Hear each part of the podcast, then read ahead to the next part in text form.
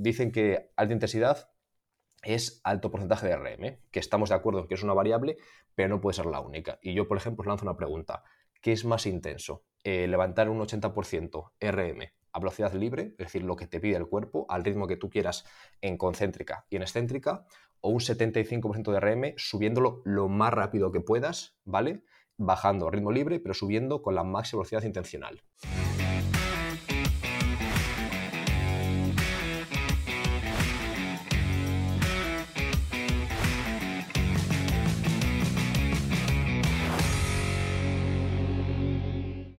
Buenas compañeros, estamos una semana más, en este caso estoy yo solo, vamos a hablar sobre la PAP, la potenciación posactivación. Este podcast especial ha, venido a raíz de diferentes dudas de muchos compañeros en el que cuando hablamos de PAP, de PAP, en diferentes episodios, nos han preguntado que realmente a qué nos referíamos. Y es que muchas veces estamos por por sentado que la nomenclatura es conocida por todos y muchas veces hasta cierto punto o hasta cierto momento, pues no conseguimos aprender ese, ese fenómeno o esa nomenclatura concreta. Entonces, este podcast, este episodio va a ser eh, centrado 100% en PAP, ¿vale? Que sepáis que tenemos eh, un curso específico de, de PAP con ejercicios, con vídeos, con aplicaciones a diferentes deportes en Sport Academy, podéis mirarlo. Y también esa formación está incluida en el Strength and Conditioning Learning Lab, en las Sport Learning Lab, esta membresía, este Netflix para preparadores físicos que tiene un pago recurrente mensual y que por una cantidad mínima, por menos de 50 céntimos al día tenéis acceso a este curso y a todos los demás. Es decir, casi 20 cursos eh, por un precio mínimo y el precio va a ir subiendo, pero si entras ahora siempre mantendrás el precio actual al que entraste, ¿vale? Es decir, vas a mantener el precio reducido para siempre, eh, siempre que no te des de baja. Entonces quizás te interese acceder a esa membresía en la que tienes todos los cursos disponibles para ti y no pagar este curso específico, ¿vale? Entonces si os apetece, echad un ojo a la página o si tenéis cualquier duda nos escribís al Instagram o, o por correo y os informaremos sin ningún compromiso. Vale, pues vamos ya al, lío, vamos al tema. Vamos a explicar qué es la PAP. PAP significa eh, Post-Activation Potentiation, potenciación posactivación eh, del inglés, y básicamente hace alusión a ese fenómeno por el que realizar un esfuerzo eh, máximo o submáximo en, en, un momento concreto, va a aumentar el rendimiento posterior. Podemos ir a diferentes eh, definiciones más estrictas o más teóricas y, por ejemplo, Tilling y Bishop afirman que la potenciación posactivación se puede definir como aquel fenómeno por el cual el rendimiento muscular se encuentra aumentado de forma temporal por las contracciones que estos grupos musculares han llevado a cabo en su historia reciente. Otros autores, por ejemplo, como Stones et al. 2008, eh, la definen como el fenómeno por el cual la realización de contracciones máximas o casi máximas pueden incrementar la producción de fuerza y o potencia en un ejercicio posterior, en un ejercicio subsecuente. Entonces ya vemos cómo la, concepción tradicional eh, de fuerza igual a eh, una subsecuente reducción del rendimiento por la fatiga y después supercompensación no siempre es verdad. Es muy simplista y en muchas ocasiones a raíz de ese trabajo de fuerza se produce todo lo contrario, directamente la supercompensación y no se produce la fatiga. O esa fatiga es tan breve en el tiempo, dura unos segundos o unos muy pocos minutos, que prácticamente no se tiene en cuenta, sino que consideramos que directamente activa o que la, curva negativa de la fatiga es muy corta. Vamos a hablar del mecanismo fisiológico que permite que esto suceda. ¿Por qué sucede que mm, se produce un aumento del rendimiento y no simplemente un mantenimiento o la fatiga que podríamos esperar? Básicamente podemos afirmar que el principal mecanismo fisiológico eh, implicado en, esta, en, este fenómeno es la fosforilación de la cadena ligera de miosina. Este proceso eh, conlleva un aumento de los niveles de calcio intracelular, así como un aumento de la sensibilidad del músculo estriado hacia este, hacia el, calcio intracelular. Por lo tanto, se aumenta la producción de fuerza. ¿vale? Ese es el mecanismo principal. Puede haber una parte que sea activación del sistema nervioso, puede haber eh, otros detalles, motivación y demás, pero lo principal es esa fosforilación de la cadena ligera de miosina y el aumento de la sensibilidad y la concentración del calcio intracelular.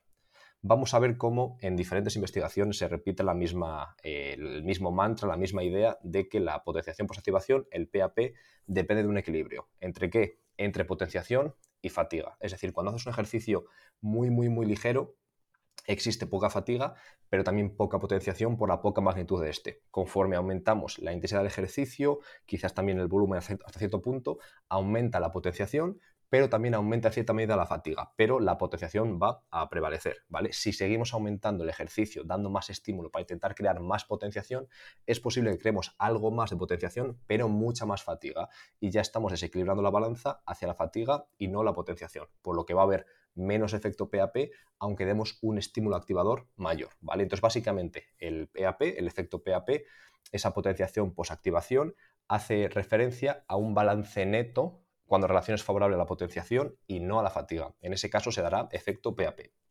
Vamos a, explicar principalmente en este episodio el efecto de PAP, de potenciación a corto plazo, es decir, en un ejercicio subsecuente, pues por ejemplo vamos a competir en un sprint, en un salto, en cualquier actividad a las 11, ¿vale? ¿Qué podemos hacer los minutos previos o esa media hora previa, esos 15 minutos previos, para que a la hora 11.00 nuestro rendimiento esté más arriba que nuestra línea base, es decir, que esté aumentado respecto a lo que somos nosotros y nuestro rendimiento normal, entre comillas. Al final del episodio daremos ciertas nociones para un PAP más tardío, más a las horas subsecuentes o incluso a las 24 o 48 horas, es decir, los siguientes días. ¿vale?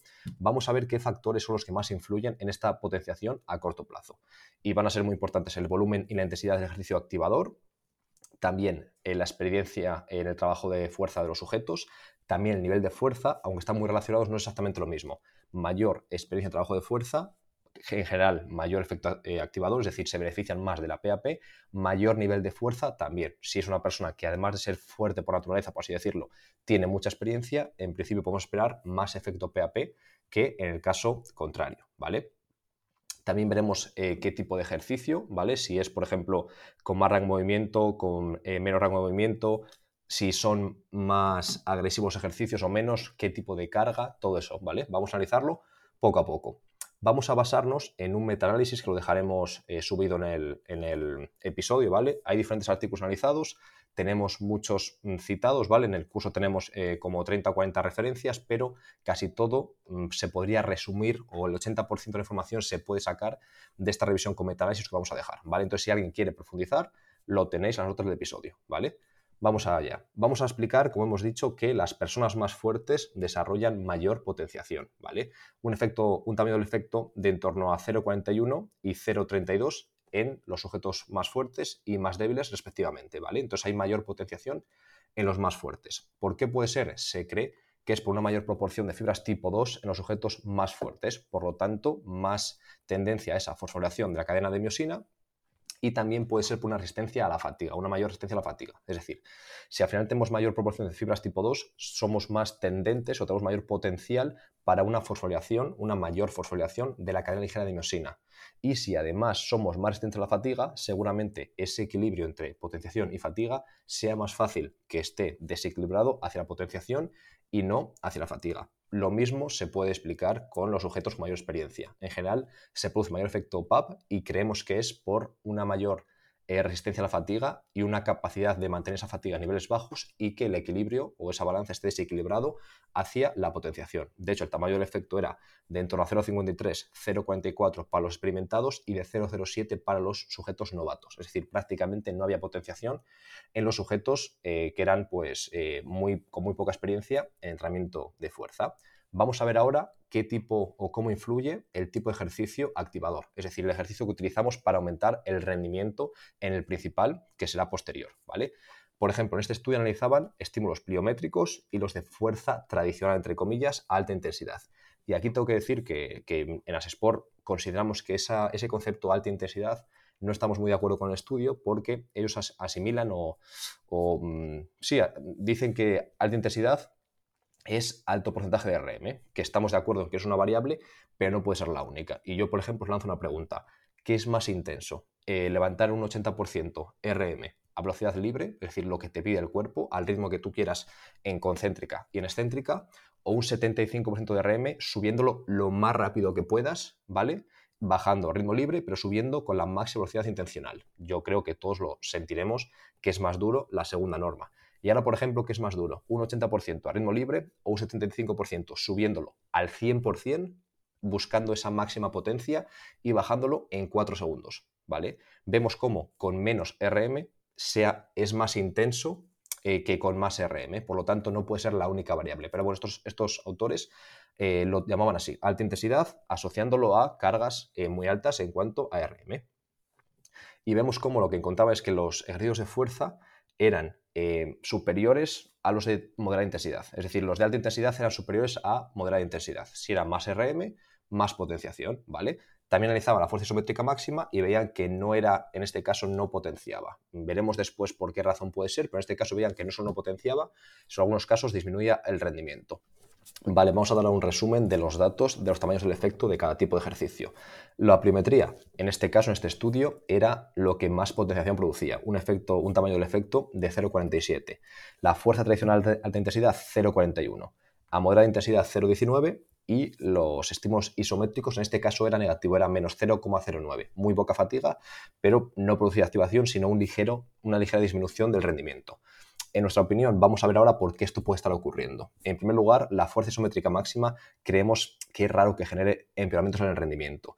¿Por qué puede ocurrir esto? En primer, lugar, porque no explicaban cómo cuantificaban esa intensidad. Es decir, la, la fuerza isométrica máxima, cuando no tienes una plataforma de fuerzas, no tienes algún tipo de forma de cuantificar cuántos newtons están aplicando, no sabes si es un estímulo isométrico máximo.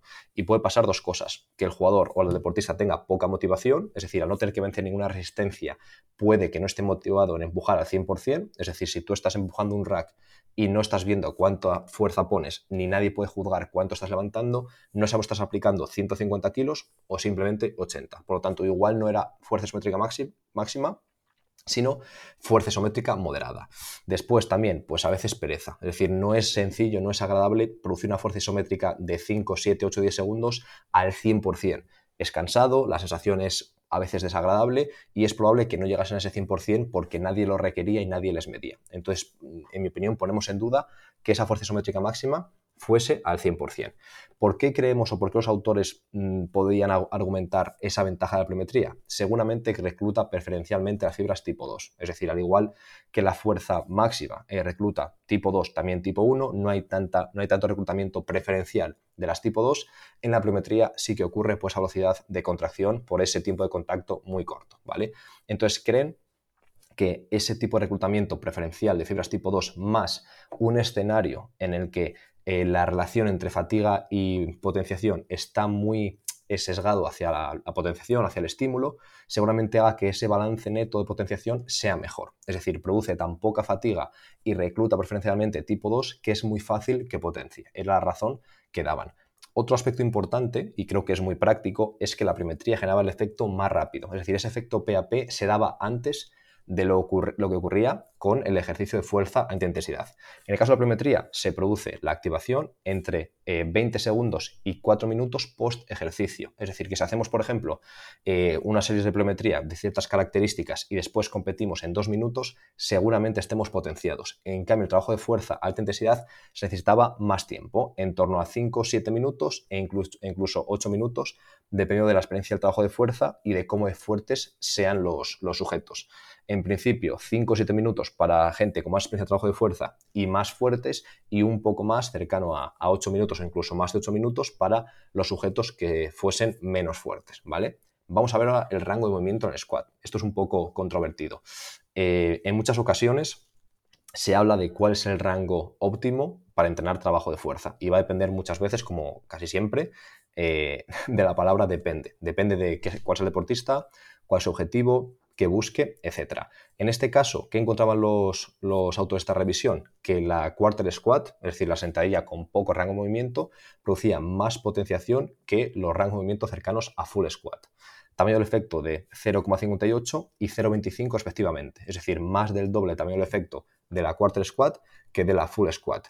Esto contrasta con otro estudio reciente en el que en el compararon sentadilla paralela, es decir, algo menos que sentadilla completa, que full squat, producía mayor potenciación que quarter squat.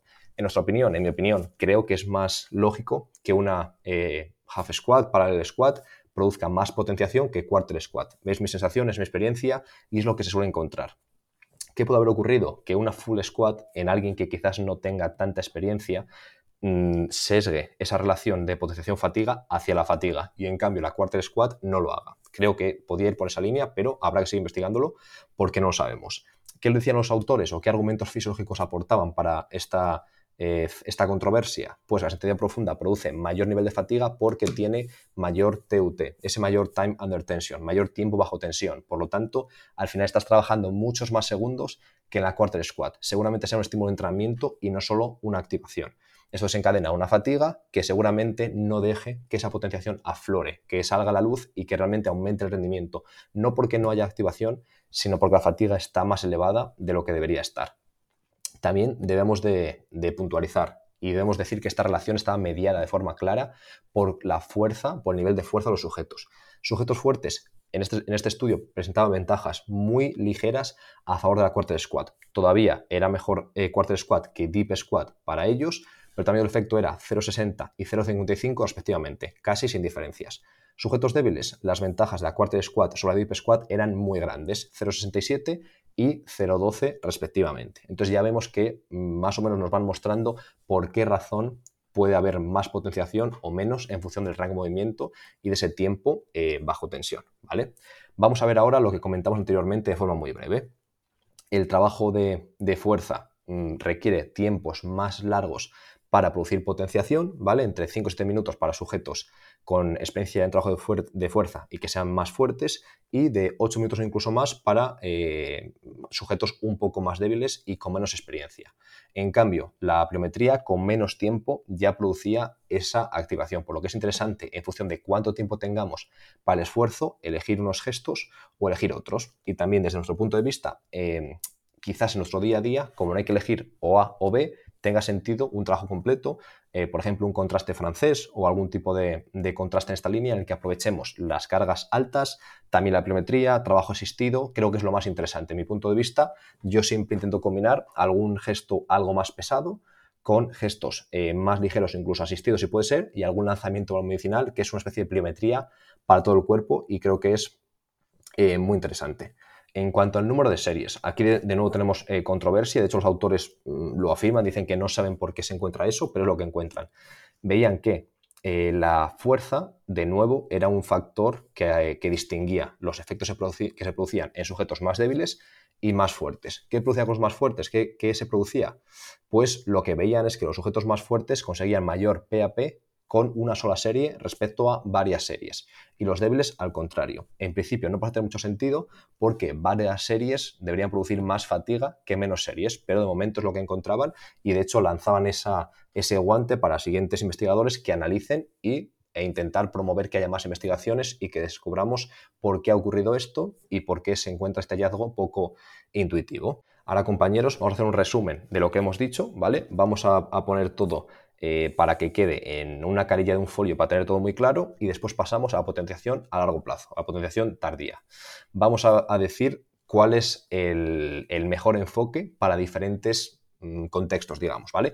Imaginaos que trabajáis con niños que tienen poca experiencia de trabajo de, eh, de fuerza, perdón, que son eh, débiles o relativamente débiles y que no tenéis mucho material. ¿Qué es lo mejor? Intentar utilizar series de pliometría, con el propio peso corporal, sin material y buscando que ese ejercicio esté cerca del principal, del que queréis activar. Sería interesante en principio varias series, por lo que dice ahora mismo la ciencia, quizás en unos años cambiemos algo, y en principio eh, buscando siempre máxima velocidad intencional, buscando máxima altura, máxima potencia. ¿Qué ocurre, por ejemplo, si trabajáis al contrario con profesionales con gente con más trabajo de fuerza, eh, con gente que es más fuerte y que además tenéis más material. En principio, yo lo que haría es no solamente irnos al trabajo eh, pesado, porque al final estemos renunciando a la pliometría y no tenemos por qué. Entonces yo haría un trabajo de contraste, ya sea contraste francés, otro tipo de, contraste, jugando con los tiempos de descanso para que no se produzca una fatiga elevada y después intentar que el ejercicio principal eh, cuadre, entre comillas, entre los 5 y 8 minutos post ejercicio. Si queréis ir un poco más allá, ¿qué es lo que yo intentaría? ¿Qué es lo que yo hago? Hacer ese trabajo activador y rotándolo, a veces, por ejemplo, que sea más duro, a veces más suave, a veces más descanso entre las series de ejercicio activador, a veces menos, y después evaluad el salto, pues por ejemplo, drop jump es bastante interesante porque eh, evalúa mucho la reactividad, no solamente eh, la fuerza o, no está tan sesgado por la fuerza concéntrica como por ejemplo el, CMJ y mucho más aún el, el, SJ, y lo podéis evaluar, por ejemplo, hacéis el ejercicio activador, que os dure 2, 3, 4 minutos, incluyendo todas las series, y después, justo después de la última serie, contáis un minuto y hacéis un drop jump, dos minutos, otro drop jump, tres minutos, otro drop jump, y tendréis la curva de cómo ese jugador ha sido potenciado. Y veréis eh, si está potenciado al máximo en 5 minutos, en 8, en 2, y vais a ver diferencias enormes entre jugadores como yo he visto. ¿Cuál puede ser una pequeña limitación de esto? Que el propio gesto de evaluar siga potenciando. Es decir, aunque es muy, poco volumen, quizás un solo drop jump al 100% puede hacer que ese jugador eh, siga potenciándose y por tanto contaminemos un poco el resultado de los 4 minutos que iba a ser ya de por sí con este salto previo en el minuto 1, 2 y 3 estemos potenciando aún más. Pero bueno, creo que esa limitación es muy pequeña y en cualquier caso nos va a dar mucha información. Esta es mi recomendación. Ahora vamos a hablar un poco de PAP tardía. Eh, ¿Por qué tipo de mecanismo está influido? No está tanto o no está prácticamente nada por la fosforilación de la cadena ligera de miosina y por el calcio intracelular, como lo estaba la potenciación inmediata a corto plazo, sino que tiene mucho más que ver con los ritmos circadianos y con el entorno hormonal. Al final, las personas, sobre todo los hombres, en las mujeres no estoy seguro al 100% si ocurre lo mismo, pero en los hombres, cuando nos levantamos, tenemos la testosterona en máximos y después va poco a poco cayendo hasta que por la noche, 8, 9, 10 de la noche, está a niveles mínimos y de nuevo vuelve a subir al día siguiente, ritmos circadianos en cuanto a las hormonas anabólicas. ¿Qué ocurre, por ejemplo, si jugamos a las 7 de la tarde, 8 de la tarde, 9 de la noche? Lo que suele ocurrir, que competimos la testosterona en niveles mínimos, una hormona anabólica que, ayude a, que ayuda a reparación muscular, a producir fuerza, que ayuda a ser más explosivo, todo ese tipo de, beneficios. Eh, ¿Tendría una ventaja el equipo que juega con más testosterona? Obviamente sí. De hecho, es una ayuda ergogénica ilegal, es una sustancia dopante que se utiliza eh, muy habitualmente. Es decir, casi siempre que se utiliza algún tipo de hormona a nivel ilegal, suele ser testosterona o testosterona combinado con otro tipo de, de sustancias. Por lo tanto, obviamente da una ventaja. Vale, ahora, ¿cómo podemos hacerlo de una forma eh, sana y de una forma totalmente legal. Intentar elevar esos niveles de forma natural. Se puede con la dieta, con el ejercicio, con una vida sexual sana, con diferentes aspectos que también eh, tocaremos en otros podcasts, pero hoy vamos a ver cómo se puede hacer simplemente a nivel agudo a corto plazo. Cuando nos levantamos, durante las primeras horas del día, sea interesante a las 10, como muy tarde a las 11, hacer una sesión activadora, una sesión de fuerza corta que genere mucha activación, no mucha fatiga. Con eso se lleva un estímulo grande a nivel hormonal el cuerpo y genera una especie de pico de testosterona mayor que si no diésemos ese eh, estímulo de fuerza. Por lo tanto, cuando después compitamos por la tarde, tendremos más elevada testosterona de lo que la tendríamos sin haber hecho ese tipo de, de, ejercicio. Esto producirá mayor nivel de fuerza, mayor nivel de salto, mayor recuperación, etc. En parte está demostrado, en parte son solamente hipótesis. Podemos citar, por ejemplo, el artículo que, que citamos en el último episodio y en él se ve como 24 horas antes o incluso 48 ese estímulo de fuerza produce un nivel activador uno o dos días más tarde. En ese caso no sabemos si está mediado a nivel hormonal o simplemente sistema nervioso eh, central, el sistema neuromuscular, pero lo que se ve es que se potencia. Cinco series de cuatro repeticiones de squat jump con el 40% de RM produce una activación importante que produce efectos significativos a 24 horas sobre todo, pero también algunas variables a 48, por lo que parece muy interesante. Si además lo hacemos el mismo día, seguramente sumemos el efecto hormonal y aunque sea pequeño, si sumamos en cada jugador un 1, 2, 3, 5% de aumento a nivel hormonal de, testosterona, más esa activación del sistema nervioso central y el sistema neuromuscular, tendremos una ventaja como equipo respecto al rival. Por lo tanto, puedes probarlo, puedes probar diferentes protocolos, puedes ajustarlo a cómo es vuestro, eh, vuestra semana y vuestro día a día y eh, analizad cómo se comportan los deportistas y cómo se sientes y cómo se sienten, perdón. Eh, yo os voy a dar ahora mismo un poco unas, una especie de ideas o de recetas para cómo podéis hacerlo en función de vuestro contexto. Imaginad, por ejemplo, que el último día que entrenáis es el jueves y competís el sábado. ¿Qué haría yo? obviamente un trabajo de fuerza el jueves que sea en parte para mejorar, porque semana a semana irá sumando, en parte simplemente para activar, simplemente como activación. Y seguramente, por lo que dice la ciencia, en dos días más tarde haya algo de potenciación, más que si no lo hubiésemos hecho. Si tuviese posibilidad, el día del partido por la mañana estaría bien hacer algo. Si no hay posibilidad, no pasa nada. Imaginaos, por ejemplo, que entrenáis el viernes y jugáis el sábado. En ese caso, el trabajo no sería tanto para mejorar, aunque depende de la edad y depende del perfil temporal al que queráis eh, enfocaros, pero si queréis rendir al día siguiente, lo que es interesante es eh, proponer un trabajo corto, pero un trabajo intenso que genere esa potenciación a 24 horas vista, ¿vale? Y con eso seguramente estaríamos ya eh, cubiertos. Aún así, el día del partido, si puede hacer algo muy corto, pero intenso por la mañana, va a ayudar, tanto a nivel hormonal como a nivel de sistema nervioso. Y por último, si sois profesionales, si tenéis, por así decirlo, disponibilidad completa, ¿qué es lo que yo haría? ¿Qué es lo que hacemos nosotros en nuestro equipo?